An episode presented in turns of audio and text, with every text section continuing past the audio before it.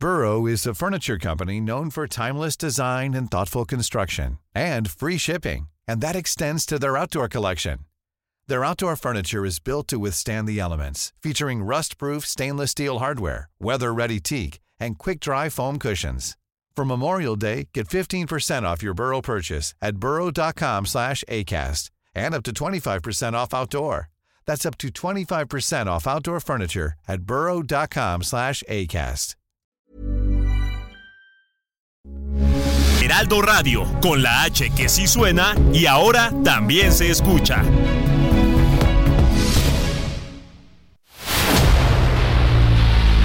El dedo en la llaga. Había una vez un mundo en el que nadie creía. Un país de historias inexplicables. Una nación con personajes asombrosos. Santo Tomás tenía razón. Hay que ver para creer. El México increíble, las verdades que duelen, la voz de los que callan, el dedo en la llaga. Infórmate, diviértete, enójate y vuelve a empezar. El Heraldo Radio presenta El Dedo en la Llaga con Adriana Delgado. Sí, sabes que ya llevo un rato mirándote. Tengo que bailar contigo hoy. Vi que tu mirada ya estaba llamándome. Muéstrame el camino que yo voy. Tú eres el imán y yo soy el metal. Me voy acercando y voy armando el plan. Solo con pensarlo se acelera el pulso. Ya, ya me estás gustando más de lo normal. Todos mis sentidos van pidiendo más. Esto hay que tomarlo sin ningún apuro. Despacito, quiero respirar tu cuello despacito. Deja que te diga cosas al oído para que te acuerdes si no estás conmigo. Despacito, voy a desnudarte a besos despacito, firmar las paredes de tu laberinto y hacer de tu cuerpo todo un manuscrito. Quiero ver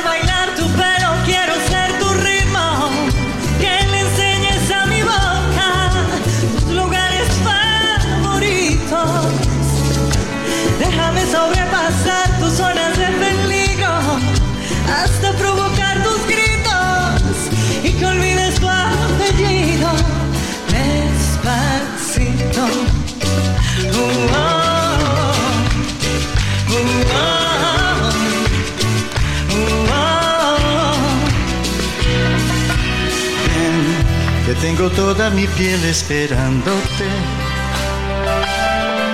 Y hacer Y maravillas. así iniciamos este dedo en la llega de este jueves 23 de noviembre del 2023 y estamos escuchando esta canción maravillosa, se hizo conocida mundialmente por Fonsi y es es- esta cantante maravillosa, cantautora panameña, panameña, Erika Ender, y la canta nada más y nada menos que con Roberto Carlos.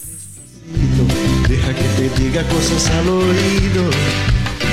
Si no estás conmigo. Y nos vamos a nuestro primer resumen informativo con el gran Héctor Vieira. La titular de la Secretaría de Gobernación, Luisa María Alcalde, confirmó que el abierto mexicano de tenis sí se llevará a cabo en Acapulco y será en febrero de 2024. Sobre el tianguis turístico dijo que trabajan a marchas forzadas y estiman tener al menos 3.500 habitaciones de hotel para el 8 de abril, cuando arranca este importante evento, el cual se retrasó un mes para dar tiempo para la rehabilitación de los hoteles. El presidente Andrés Manuel López Obrador informó que uno de los acuerdos a los que llegaron empresarios y el gobierno durante las reuniones en torno a la reconstrucción de Acapulco fue el de no despedir a trabajadores de hoteles y restaurantes.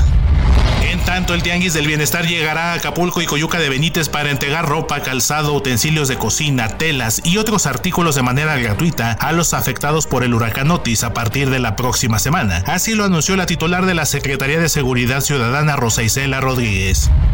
El presidente López Obrador dio a conocer que la canciller mexicana Alicia Bárcena viajará en los próximos días a China y Corea del Sur para conseguir los electrodomésticos que hacen falta para los damnificados por el huracán Otis en Acapulco. Los vuelos internacionales en el Aeropuerto Internacional de Acapulco se reanudarán en enero de 2024, mientras que la terminal dañada por el huracán Otis estará completamente lista en marzo. Así lo informó el titular de la Secretaría de Infraestructura, Comunicaciones y Transportes, Jorge Nuño. El Instituto Nacional Electoral proyecta invertir hasta 171.6 millones de pesos en la compra de un máximo de 34.134 celulares que servirán para que en las elecciones del próximo año se puedan conocer los resultados preliminares la misma noche del domingo 2 de junio. La Fiscalía General de la República logró que Ramón Sosamontes, ex jefe de la Oficina de Comunicación Social de la Secretaría de Desarrollo Social, sea enjuiciado por el desvío de más de 203 millones de pesos mediante contratos ilegales por servicios que no se realizaron y que se habían acordado con Radio y Televisión del Estado de Hidalgo, lo anterior durante la gestión de Rosario Robles. Un proyecto de sentencia plantea revocar el decreto presidencial que prohíbe la circulación y comercialización de cigarros electrónicos llamados vapeadores. El proyecto de sentencia fue elaborado por el ministro Javier Laines y propone amparar a un restaurante y declarar inconstitucional el decreto publicado el 31 de mayo de 2022 y que impide la venta de estos sistemas electrónicos de administración de nicotina. Regresamos aquí al dedo en la llaga, son las 3 de la tarde con 6 minutos y nuestra compañera Claudia Juárez nos prepara una nota, Samuel, porque está nevando. ¡Wow! Genial. Está nevando, pero déjame decirte que yo ya me preocupé. Porque está nevando en Querétaro y yo pues me voy Claro, en los es fines de semana allá por. Gilotepec, Estado de México. Y bueno, pues no estamos preparados en este país para estas nevadas. Y muchas de las personas, estoy viendo en las redes sociales, que ya quieren ir al Iztaccíhuatl, que ya quieren ir al Popocatépetl, que ya quieren ir al cofre de Perote. Tenga mucho cuidado. Sí, claro. Porque no estamos preparados en México para este que caiga nieve. Sin duda, La sin verdad, duda. o sea, se pueden accidentar, pueden este, eh, pescar una enfermedad respiratoria. Por supuesto. Y además las brechas deben estar preparadas, debe de Así haber es. suficiente seguridad, protección civil, debe de haber una serie de mecanismos que permitan guiarse en es. términos de la nieve, porque pues bueno, cuando todos los campos Puede se cubren de nieve, Samuel. Se Tienes vuelven- que traer los zapatos y la ropa adecuada. Sin duda. En fin, tengan ustedes mucho cuidado. Nada de que me voy a llevar a mis, a mis chiquitos el fin de semana a ver cómo está este, las cuidado, faldas del claro. Nevado de Toluca. Nada de eso. Tengan mucho cuidado y, y cuidado y nos vamos con Claudia Juárez. ¿Eres tú Santa Claus? Esa fue la pregunta que seguro más de uno se hizo, y es que las primeras nevadas de fin de año en México sorprendieron a habitantes de varios estados del país. El Popocatépetl y el Iztaccíhuatl regalaron una espectacular vista a los habitantes de la Ciudad de México, y es que se cubrieron de nieve las montañas más altas en Puebla, Tlaxcala y el Estado de México, en donde las bajas temperaturas provocadas por el Frente Frío número 11 provocó que el termómetro reportara temperaturas de menos 5 grados. En el norte del país, en Durango y Zacatecas, se registraron fuertes nevadas consecuencia de la primera tormenta invernal. En Chihuahua y Querétaro, la zona de Mealco, también hubo caída de nieve y en Nuevo León se reportó la caída de agua-nieve. El cofre de Perote, ubicado alrededor de una hora y media de la ciudad de Jalapa, amaneció nevado y también se cubrió de blanco el pico de Orizaba. Tras el paso del Frente Frío número 11 por el estado de Veracruz, las bajas temperaturas ocasionaron que cayera nieve en una de las zonas más frías de la entidad. Así que además de mucho frío, esta temporada nos está dejando bellas postales. Como todos saben, en el dedo en la llaga somos pet friendly y frente a la tormenta invernal, frente a frío y bajas temperaturas, una pregunta que nos hacemos es cómo cuidar a los perros y gatos. Y es que el cuerpo humano tiene una temperatura normal que oscila entre los 36.5 grados y 37, por lo que cuando el termómetro empieza a bajar de 15 grados comenzamos a sentir frío. En el caso de los perros, la temperatura corporal ronda entre los 37.5 y 39 grados. Para los gatos, el parámetro será un poco mayor, registrando una temperatura normal de 38 a 39.5 grados. Es decir, ambas especies conservan más el calor que un humano, por lo que son un poco más resistentes al frío. Pero hay que tomar en cuenta que no todas las razas soportan el frío. No es lo mismo tener un perro pequeño que un perro de mediano tamaño. Así que es recomendable que las mascotas estén en una temperatura de entre 13 y 26 grados. Evita tener a las mascotas en un ambiente abierto cuando hace frío, cae nieve o lluvia. Coloca un abrigo o suéter. Si duerme en un colchón, llena de más mantas o abrigo su casa. Evita de salir de paseo en estos días. Tampoco corte su pelo, solo cepíllalo y en esta temporada recuerda que comen más pero beben menos, ya que así generan más calorías para calentarse, así que llena más su tazón. Recuerda, es importante para todos que las mascotas estén bien. Gran nota, mi querida Claudia Juárez. Gran nota porque no solamente los seres humanos, sino todos los seres vivos sufrimos de estas bajas de temperatura. Sí. Samuel Prieto. Sí, sin duda. Samuel Prieto, ¿tú te acuerdas de este fraude, la estafa maestra? Ah, claro, Bueno, por supuesto. Pues que hacían la triangulación por las universidades. Así es. ¿no? Y las universidades se supone que le daban a empresas que no querían verse este, visibilizadas Así con es. el fraude y entonces las que el intermediario eran las universidades públicas. Así es, las de los ¿De acuerdo? estados. Bueno, pues la Auditoría Superior de la Federación examinó el gasto federalizado de 35 universidades públicas estatales en la segunda fase de las auditorías correspondientes a la cuenta pública 2022. Y el IMCO analizó los resultados de fiscalización de esta auditoría y sobre el presupuesto de las universidades estatales y 77% de las universidades públicas estatales muestran irregularidades ¿Qué cosa? en el uso de recursos públicos. Y tengo en la línea a Natalia Campos, coordinadora de Administración Pública del Instituto Mexicano para la Competitividad, el INCO. ¿Cómo estás, Natalia? Muy buenas tardes. Hola Adriana, muy buenas tardes. Muy bien, gracias. Qué gusto saludarte a ti y a tu auditorio. Te podría decir que qué sorpresa, pero la verdad ya nada nos sorprende. Exacto. Sí, exacto, Adriana. Pues aquí lo que encontramos son varias irregularidades, varios tipos de irregularidades que suman en total 1.700 millones de pesos de estas 35 universidades públicas estatales. Pues vaya, vaya cuestión, Natalia. Primero, por una razón. Ya no estamos hablando de la estafa maestra, ya estamos hablando de un año fiscal, de un ejercicio fiscal correspondiente a la actual administración, que es el 2022. Nos cuentas que son 1.700 eh, millones, una cantidad bastante más pequeña que aquella estafa maestra de 15 mil millones, pero estamos hablando de irregularidades. ¿Cómo lo dimensionas? ¿Hay alguna metodología en el sentido de eh, encuentran de nuevo algún patrón de conducta que tenga que ver con eh, alguna red de ilícitos? Pues mira, si encontramos unos patrones que se repiten, por ejemplo, en los sistemas de nómina. Eh, varias irregularidades tienen que ver con pagos a servidores que habían sido dados de baja por defunción, a trabajadores que ya no estaban en el sistema, que ya no se les debía pagar, pero también, por ejemplo, situaciones en las que trabajadores cobran doble, están en dos cargos simultáneamente o no tienen las credenciales para estar en ese cargo. No, bueno. Eh, o, por ejemplo, estaban en licencia sin goce de sueldo, pero seguían recibiendo el sueldo. Entonces, sobre todo estos pagos en los sistemas de nómina, la verdad, nos llaman mucho la atención, se repiten en varias universidades en diferente magnitud. En algunas se, se pudo aclarar de alguna forma la situación, pero en muchas otras no.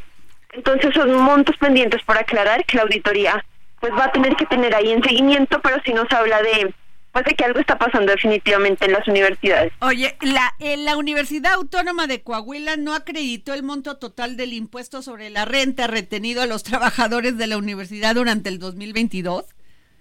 Sí, así es. Por ejemplo. En ese caso, lo que hace la auditoría es una, una acción que se llama promoción de revisión fiscal y le pide al SAT justamente que revise el grado de cumplimiento porque la universidad retiene el, el impuesto pero no acredita el pago.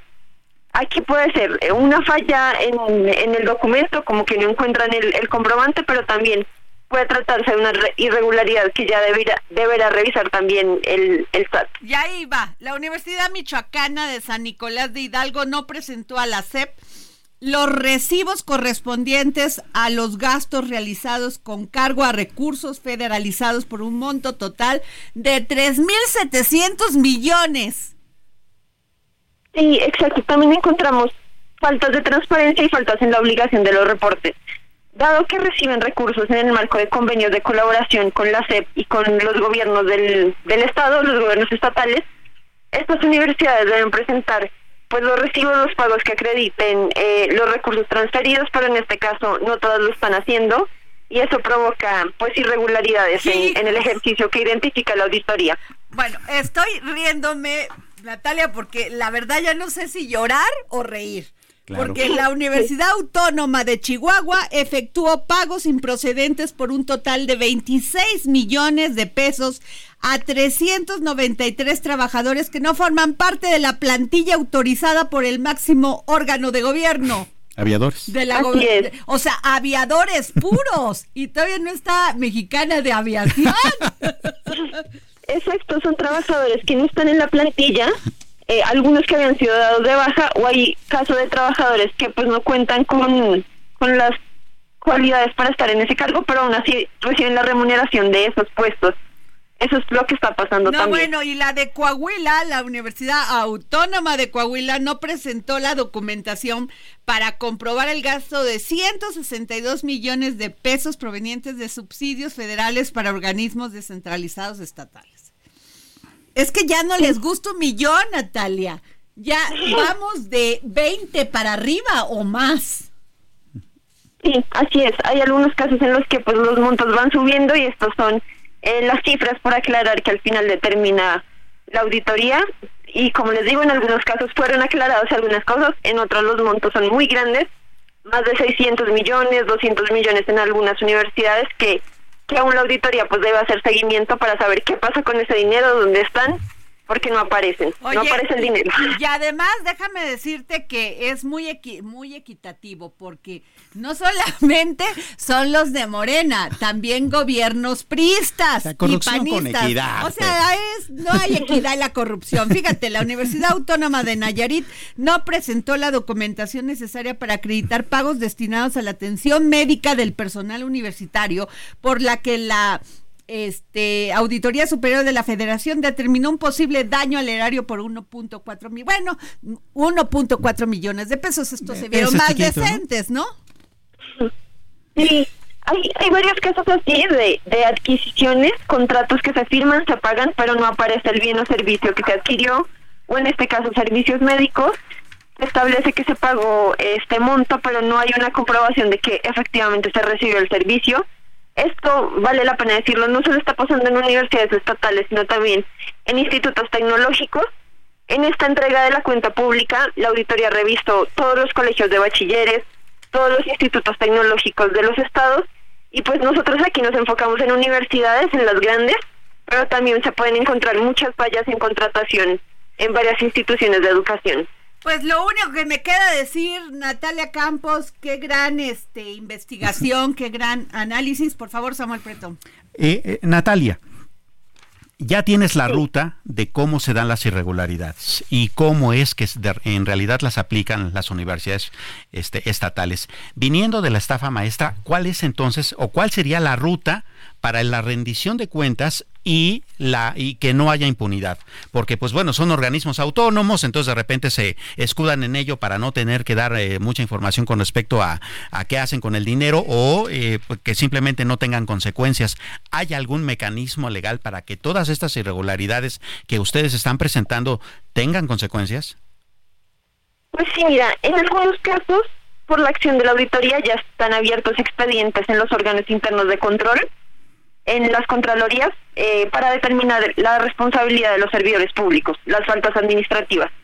En este caso, lo que nosotros decimos, pues, es resaltar la importancia de que la auditoría dé seguimiento a estas acciones y que, por supuesto, los órganos internos de control y las autoridades pertinentes en cada estado, las fiscalías anticorrupción, eh, pues vean de qué manera completar las carpetas, llevar los procesos para garantizar que no haya impunidad. Porque si la hay, por ejemplo, la auditoría tiene montos por aclarar desde el año 2002, entonces, eh, y se han ido acumulando año con año, y al final son montos pues que nunca se recuperan claro. y que están ahí, que no sabemos qué se hizo el dinero, el dinero de todas y todos. Claro. Gracias, Natalia Campos, coordinadora de Administración Pública del Instituto Mexicano para la Competitividad, el INCO. Gracias por tomarnos la llamada.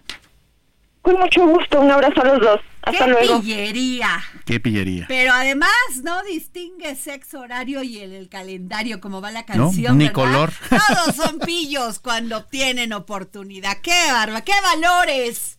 ¡Qué valores lo de los partidos políticos! Así ¿eh? es. Y lo de los docentes en algunos casos. Claro, No, lo- bueno. los rectores, los No, administrativos, no, esos no, en- bueno. A ver, el Heraldo de México y esta encuesta que se publica hoy en el Heraldo de México impreso, ¿por cuál de los partidos, de los siguientes partidos o alianzas votaría?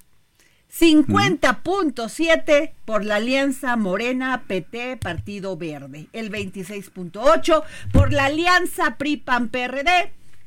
Y esta, ¿cómo se llama? Amigos fraternos y de corazón. La, la, la denominaron, pero ayer les puse la de Rocío Jurado, la de Se rompió el amor. Oye, porque sí, no ¿eh? tienen vergüenza. y luego la del 6.6% de Movimiento Ciudadano y el 15.9% que no sabe. Pero además, pues quien está encabezando este, las preferencias para ser coordinadora de los comités de defensa de la Cuarta Transformación en Veracruz es Racional. Pero sin tengo duda. a mi querido Patricio Morelos, socio fundador de Poligrama. Hola Adriana, muy buenas tardes. ¿Cómo estás, mi querido Patricio? Te íbamos a poner una cortinilla, pero se nos volvió a pasar. Entonces, pues no importa. Oye, Patricio, este, dime, ¿cómo ve? ¿Qué? O sea, pues ya no me es sorpresa, ¿eh? Morena, la verdad, ha estado, Claudia Sheinbaum ha estado recorriendo todo el país. Tenemos ya dos meses, dos años o tres de campaña, ¿no? Sí, efectivamente, eh, el próximo año viene la elección más grande en la historia y la Ciudad de México, la renovación de la Ciudad de México, de su jefatura de gobierno y de las alcaldías, pues genera muchísimo interés y como explicabas hace unos momentos, si hoy fuera la elección, Morena mantendría la capital del país con una ventaja cercana a los 24 puntos. Son 24 puntos de ventaja los que tiene como marca política la alianza de Morena, PT y Partido Verde por sobre el PRI, el PAN y el PRD. Ya es mucho. ¿Tú crees que se pueda remontar eso? Pues mira, las campañas nos han demostrado que pudiera haber cambios, otras nos dicen que se mantienen constantes. Ya será tarea de los candidatos y de las candidatas de Clara Brugada, de Santiago Taboada y también de Salomón Chertorivsky, pues intentar convencer a la gente, ¿no? Y otro punto, ¿qué va a pasar en las alcaldías y cómo esto puede impactar en las preferencias rumbo a la jefatura de gobierno? Los números hoy nos dicen que Morena ganaría 10 de las 16 alcaldías, mientras que la alianza se quedaría con 6 de ellas. Pues eh, vaya que es eh, un escenario interesante. Particularmente porque, como bien comentas, eh, estamos apenas en época de precampaña, el comportamiento de los candidatos no termina de definirse, pero por un lado, eh, eh, Taboada, pues bueno, tiene enfrente esta discusión interna dentro de su alianza con, con todo amor y con todo cariño, ¿no? Sobre, sobre, sobre Ahorita si él va a ser o no el candidato llama. único. Y Me por el otro. la de los comités de la defensa de la cuarta transformación, me voy a aprender esta también. claro.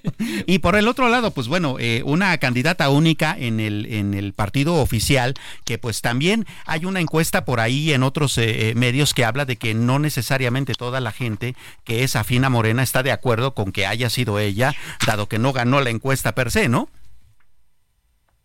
Sí, a ver, en, en el tema Morena, algo que nos han demostrado las campañas de 2018 es que hay un voto fiel, ¿no? Un voto duro que está muy vinculado al presidente López Obrador. Y en el caso del Frente Amplio de la Alianza PRI-PAN-PRD, requieren de llegar en unidad, requieren de que el PRI vote por el PAN, que el PAN vote por el PRI. Y bueno, han sido días complejos, difíciles tras la ruptura de Adrián Rubalcaba. Las Pero Patricio, todos Cuevas están molestos en esa alianza del corazón. Eh, Rubalcaba se sale o no se sale del PRI. Luego, este Jesús Zambrano dice, pues yo no les, este, yo no he roto con ellos, pero luego aparece con ellos. Luego los panistas se enojan porque dice que se aprovecharon de todos y les dieron bande- este, ¿cómo se dice? Un este banderazo. Así es. Y entonces les quitaron las diputaciones federales y las senadurías. ¿Qué piensas? Sería importante que desde el Frente Amplio pudieran revisar estas encuestas, pudieran revisar los números y darse cuenta que en el entorno actual, en el contexto actual, no da para vencer a Morena en la gran mayoría de los estados. Y con casos como estos, donde se pone en riesgo la unión, el llegar todos juntos, pues con mayor motivo se complica el panorama, no solo para ganar las nueve gubernaturas o para intentar llegar a la presidencia, sino también para pensar en alcaldías, en senadurías, en diputaciones federales, locales, en general, para todos los espacios que estarán en juego. Pues muchas gracias, mi querido Patricio Morelos. Gracias por tomarnos la llamada para el dedo en la llaga. Gracias y buenas tardes. Bueno, pues nos vamos a un corte y regresamos. No hay como parar lo que nos va a pasar. Solo con pensarlo se acelera el pulso. Ya, ya me está gustando más que lo normal. Todos mis sentidos van pidiendo más. Esto hay que tomarlo sin ningún apuro. Sigue a Adriana Delgado en su cuenta de Twitter. Arroba Adri Delgado Ruiz. Además, te invitamos a enviar tus opiniones y comentarios en texto o por mensaje de audio a través de WhatsApp al 55 2544 3334. Y si quieres escuchar El Dedo en la Llaga de El Heraldo Radio, en cualquier momento y donde quiera que te encuentres, descarga el podcast disponible en Spotify y iTunes.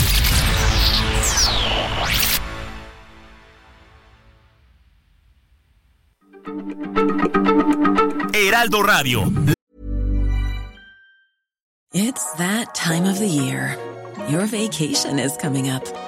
You can already hear the beach waves, feel the warm breeze, relax, and think about work.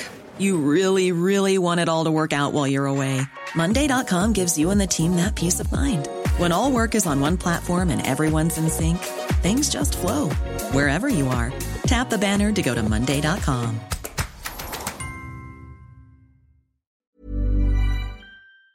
La H se comparte, se ve y ahora también se escucha.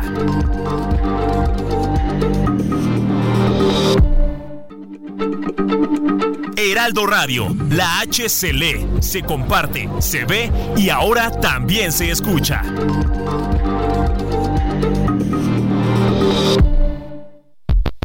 A Adriana Delgado en su cuenta de Twitter en arroba Adri Delgado Ruiz. Y envíanos tus comentarios vía WhatsApp al 55 25 44 33 34 o 55 25 02 21 04. Que tengo toda mi piel esperándote. Aquí al dedo en la llaga. Esta canción de Luis Fonsi Despacito con Roberto Carlos y Erika Ender, Samuel Prieto. Son las 3 de la tarde con 31 minutos. Oye, ¿y cómo viste que ya se repartieron las senadurías y las diputaciones? y el sí. que salió listo, pero listo, listo, es Alejandro Moreno del PRI. Y yo sí, yo te he comentado, a ver, que haga, co- si fuera dueño de una empresa, sería multimillonario, porque de veras que es listo.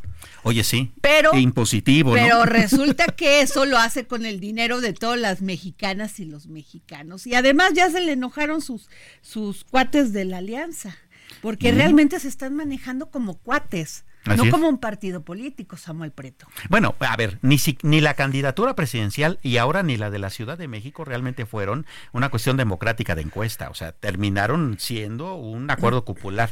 Pero fíjate qué interesante la manera de cobrarse la, la- la cuestión que tiene que ver con el reparto del poder, porque como bien comentas, se está autoatribuyendo muchas de las candidaturas a senadurías y, y- y a diputaciones, pero resulta que es la primera vez en la historia de este país, desde que el PRI existe, en la época de Plutarco Elías Calles, en que el PRI no tiene ni un candidato presidencial ni un eh, candidato a la jefatura de gobierno de la capital emanado de su partido, ¿eh? La- es terrible, ha destrozado Alejandro Moreno, Alejandro Moreno al PRI, el famoso. Totalmente. Oye, pero además te quieres, o sea, estás bien sentado. Nada Eh, más sí. esto nos faltaba. De 500 legisladores que conforman la Cámara de Diputados, 433, o sea, fíjate. O sea, la gran mayoría. Entregaron la carta de intención que es requisito para reelegirse de manera inmediata. No tienen vergüenza. Sí. O sea, yo no sé qué es peor, si el PAN, el PRI, el PRD, el Movimiento Ciudadano, que además Samuel García, pues ya creo que ya ahora sí ya anda medio caminando por otros lados. Sí, claro, lo cual es absoluta y completamente ilegal, ¿no? El señor es gobernador de, de- Nuevo León, no tiene por qué andar haciendo campaña. Su licencia empieza el 2 de diciembre por una razón simple. No podía pedirla antes, dado que si su eh, licencia duraba más de seis meses, la constitución del, del Estado de Nuevo León indicaría que eh, el Congreso tenía que llamar a nuevas elecciones. Para ahorrarse eso, su licencia empieza hasta el 2 de diciembre, así que está violando la ley. Bueno, pero ahí te va. Y conste, conste nada más, este, señalo esto. ¿Quién crees que quieres reelegirse como diputado federal? Ups. Don Augusto Gómez Villanueva, Oh. que tiene 95 años. Qué valiente y que ha sido diputado por seis ocasiones. Qué cosa. No, bueno, y otro que también hay que aplaudirle por su valentía y cinismo. ¿A quién crees? Oh. A ver, Alejandro Moreno. Ah, bueno. Y Bravo, su viva, y círculo Yupi. cercano, entre ellos Rubén Moreira, Pablo Angulo y Carolina Villa. Qué Bueno, cosa. ellos ya amarraron senadurías y diputaciones. Y Impresentables, bien militancia, presentados, ¿no? La militancia, la militancia de los estados, pues ahí Que se, se ven. Ahí que se vean. A donde pueden agarrar hueso, ahí que se vean. ¿Cómo la ves? Qué cosa. No, no, no, no, esto sí está para reír o llorar, como le decía Natalia. ¿Y quién crees que sí ya va directo a la senaduría?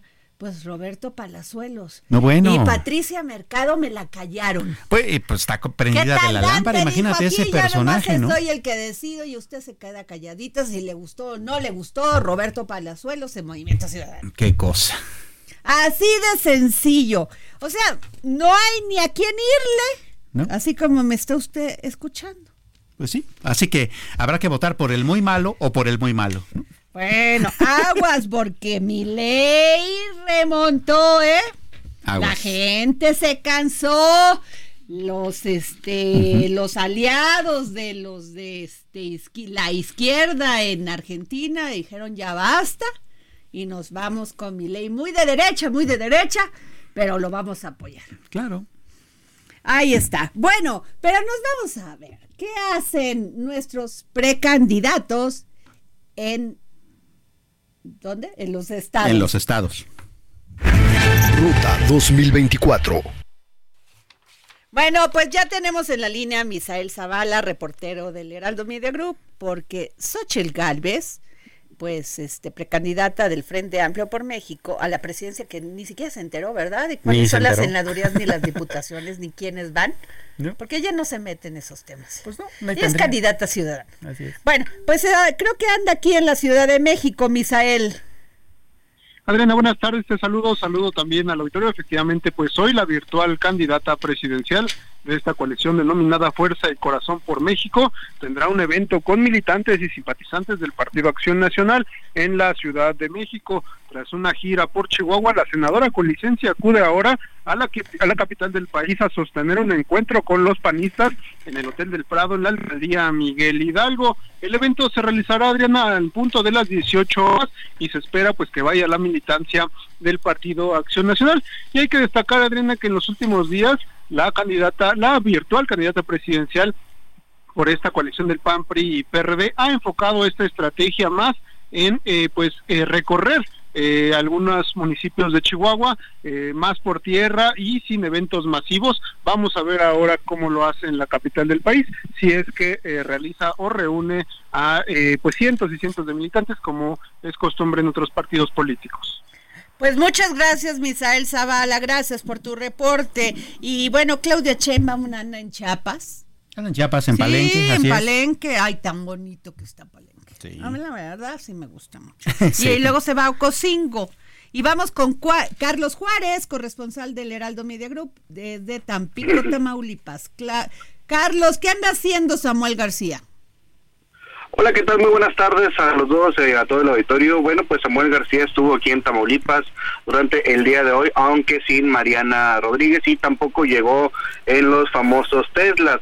Hay que señalar que fue cuestionado por qué no quería eh, dejar el agua para Tamaulipas, algo que pues no quiso contestar eh, y bueno, fue llevado hasta el templete por eh, la misma dirigencia de Movimiento Ciudadano en Tamaulipas.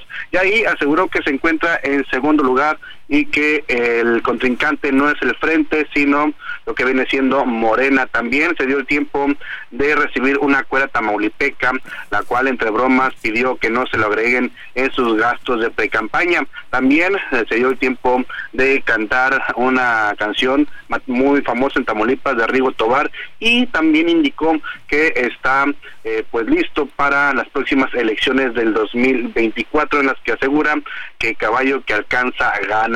Manifestó que bueno pues está muy contento del apoyo que ha recibido en los últimos tres días y aseguró que bueno pues ahora sí el único contrincante en estas elecciones que vienen será solamente eh, lo que viene siendo Morena y sus aliados.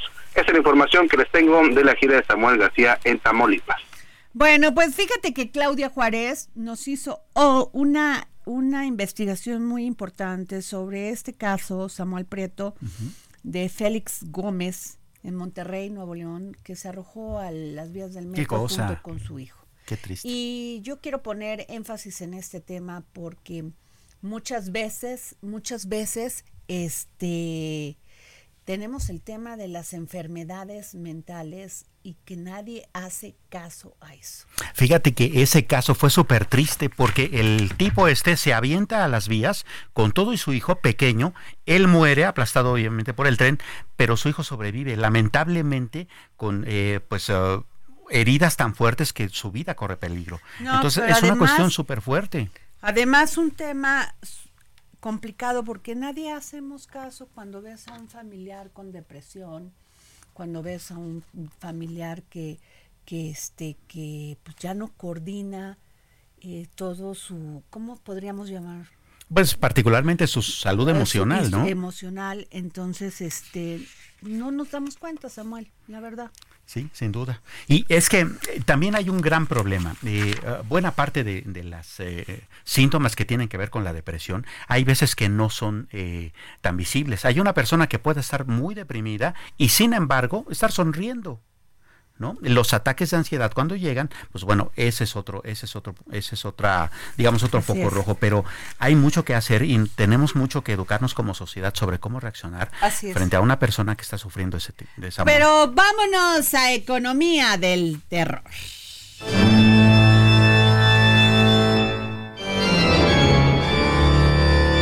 Economía del terror. Ah, bueno, yo te pondría, este, te quito tres minutos para hablar de mi ley. Ah, sin duda, A sin ver, duda. ¿qué piensas? Mira, eh, los argentinos ya estaban hasta el gorro, con perdón de la expresión. ¿no? Se me iba a salir. Sí. Eh, eh, De, de ese populismo que durante décadas ha estado llevando a la economía a un eh, callejón sin salida, ¿no?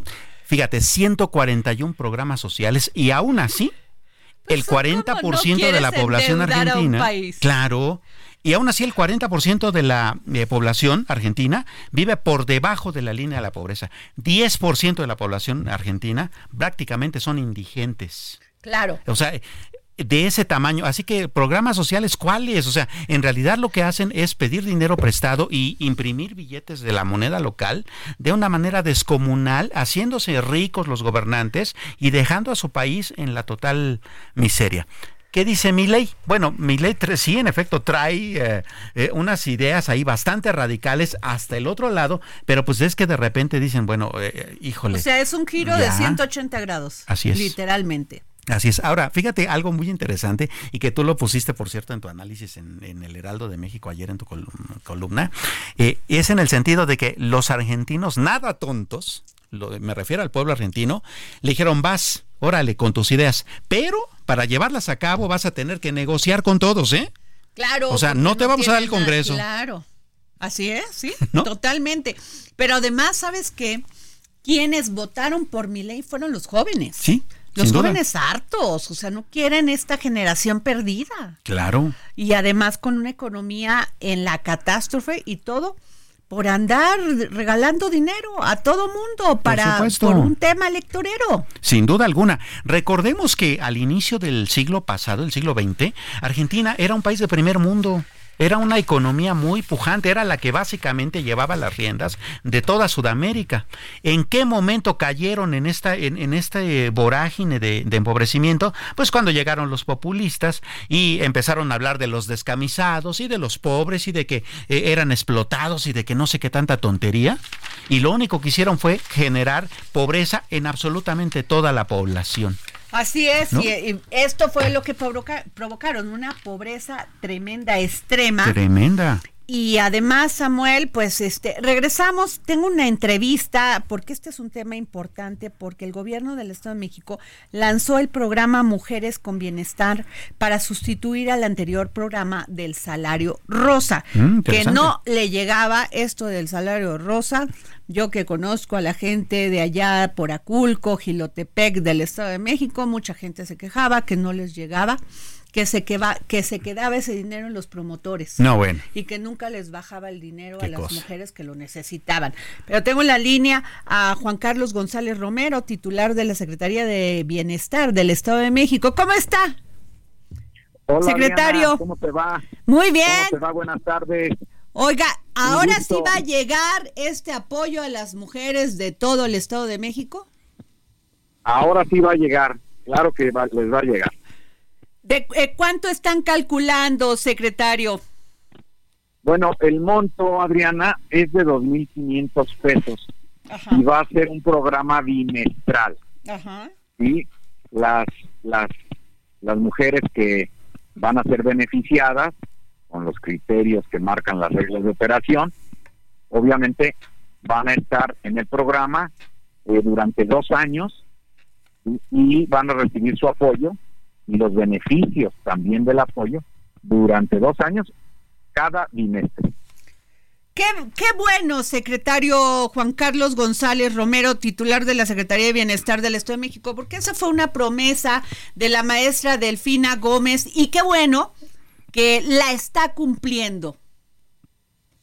Es correcto, es una promesa que hizo la maestra de campaña, nuestra querida gobernadora, la maestra Delfina, y bueno, pues siguiendo las instrucciones me ha encargado mucho el programa, que no sea un programa clientelar, que no haya intermediarios. Y bueno, pues así lo estamos haciendo, que sea un programa real y que le llegue a todas estas mujeres que realmente lo necesiten, para que salgan de esa extrema pobreza. ¿A qué servicios van a tener acceso las beneficiarias, este secretario? Bueno, fíjate que esta tarjeta eh, de mujeres con bienestar eh, va a ser eh, va a tener muchos beneficios. Como cuáles pues desde asistencias legal asistencias dentales van a tener el acceso a salud a, todos los centros de salud del ICEM de todo el gobierno del estado van a estar ahí para atenderlas.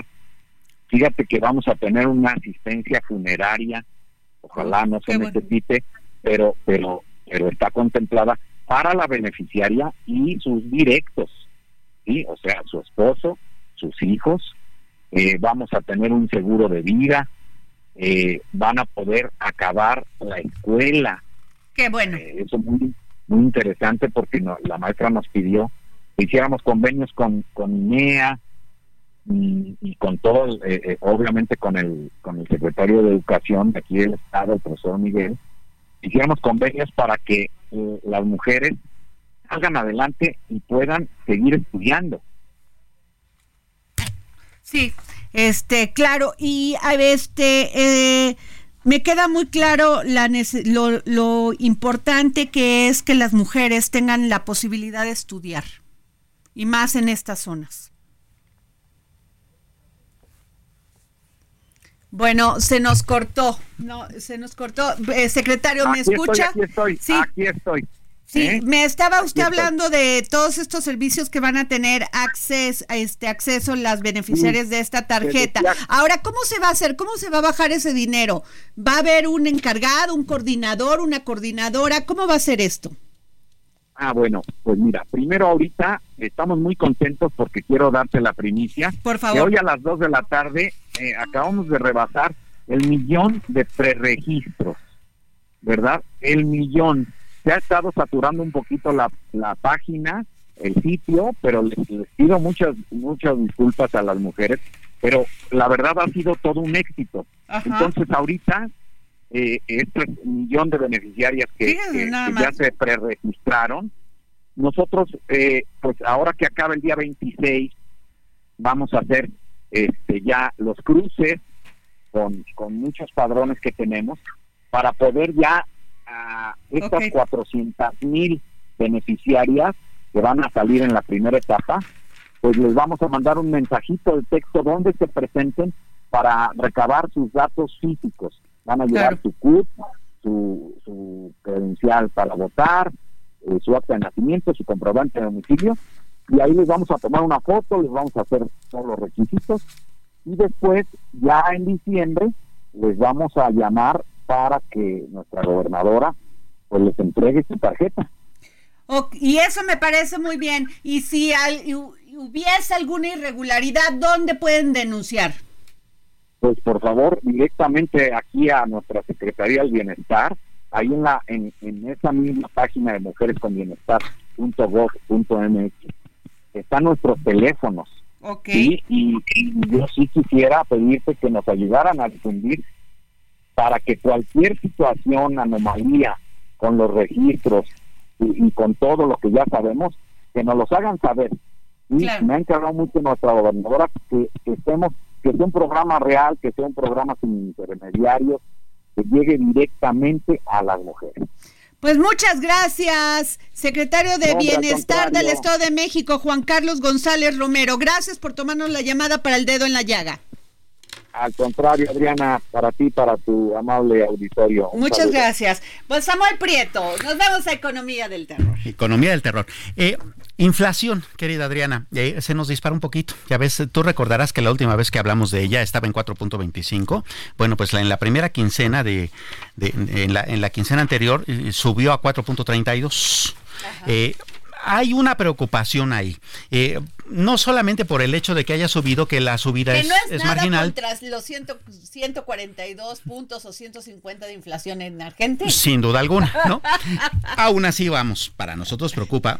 Por ejemplo, eh, la inflación subyacente, que es la que en realidad nos importa porque es la que mide cómo pueden evolucionar los precios en el mediano plazo, sigue en 5.31, es decir, es más alta que la inflación general, pero un problema es que por primera vez en 19 meses esa inflación subyacente creció. Y entonces ese es un problema. Eh, fíjate que eh, también hoy se publicó eh, desde el Banco de México la minuta de la reunión de política monetaria en la que se mantuvo la tasa de interés en 11.25% y algo bastante interesante fue que en esa minuta se registra que la subgobernadora Irene Espinosa pues tenía una pequeña disidencia con el resto de sus compañeros este, en el gobierno del Banco de México justamente por esa cuestión. Y ella dice, a ver, empezar a pensar que en marzo del año pasado empecemos a bajar la tasa de interés es todavía muy prematuro. Mira, ¿no? pues, Este, y, y ella pues sienta sus bases, ¿no? Y, y que, buen, eh, que en buena medida eh, tiene mucho que ver con lo que acaba de suceder, justamente que la inflación no se está este, reflejando todavía eh, en términos de que baje de una manera pues eh, importante, ¿no? Eh, si bien la inflación fue de 4.32%, por ejemplo, los alimentos subieron 6.2%. Eso es lo que yo termino, no termino de entender, Samuel. ¿Y quién mejor que tú para explicarnos? Porque uno va al súper y ¡pum! O sea, el trancazo. Sí, claro, cada vez Pero, alcanza para y te menos. dice el gobierno federal o las autoridades que no, que la inflación está controlada. Claro, ver, pero es que el gran problema está en que los precios no suben parejo.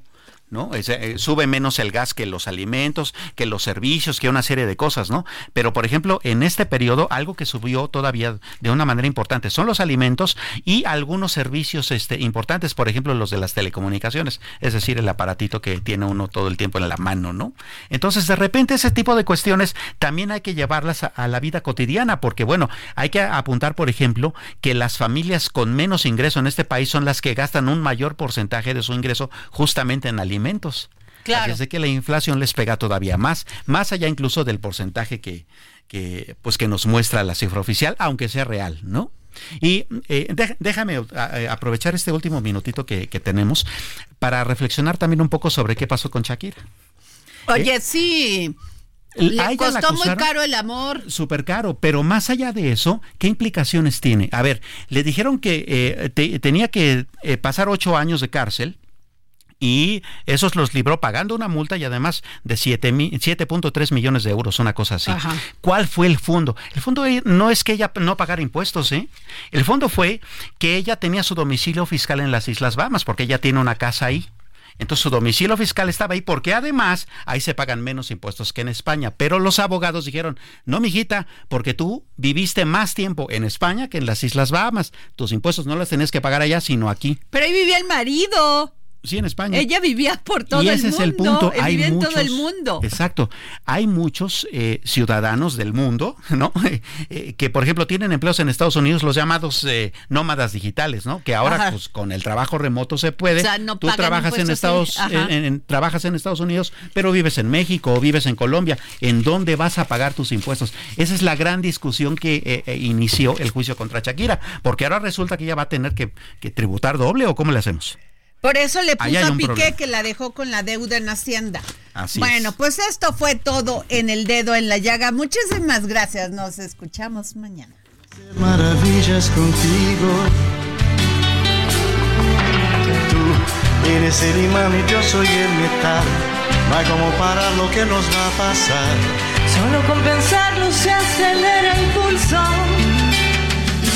Ya, ya me está gustando más que lo normal todos mis sentidos van pidiendo más. Esto hay que tomarlo sin ningún apuro. Despacito.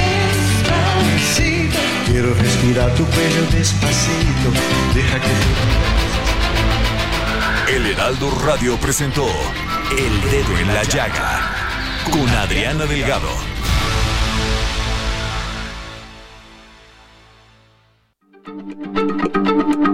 Heraldo Radio, la H se lee, se comparte, se ve y ahora también se escucha.